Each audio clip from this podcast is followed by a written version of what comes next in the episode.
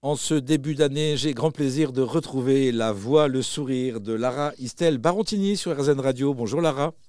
Bonjour Gilles. Bonne et excellente année à vous, Lara. C'est l'occasion, ce début d'année, de reprendre conscience qu'il y a euh, dans le yoga, euh, qui est décliné donc euh, notamment par vous dans les entreprises, hein, vous intervenez pour sensibiliser et faire pratiquer le yoga dans les entreprises, il y a dix principes de vie qui s'appliquent à toutes les déclinaisons du yoga. Vous pouvez nous expliquer ça? On parle en fait des Yoga Sutras, c'est un texte millénaire, voilà, écrit par euh, quelqu'un qui s'appelle Patanjali. Et on va dire que son premier vers, sutra en sanskrit, ça veut dire un vers comme un poème.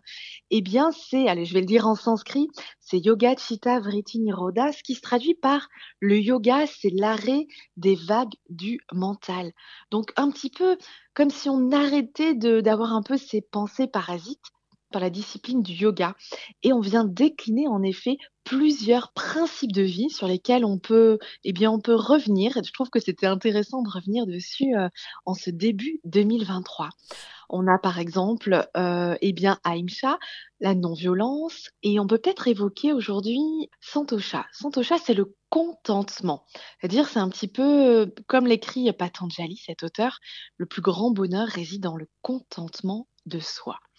L'idée, en fait, c'est simplement se réjouir de ce que l'on est et de ce que l'on a. Est-ce que c'est un principe que vous déclinez dans le cadre de vos interventions dans les entreprises? Tout à fait. On peut utiliser la respiration, voilà, pour venir juste revenir finalement à comment on se sent, quels sont les manques, les frustrations.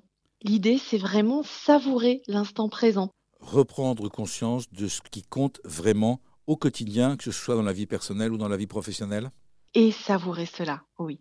Merci à vous Lara. Je rappelle que vous êtes auteur de la boîte à outils de la relaxation, issue de la sophrologie et du yoga également bien sûr, parue aux éditions Duno. Merci à vous Lara.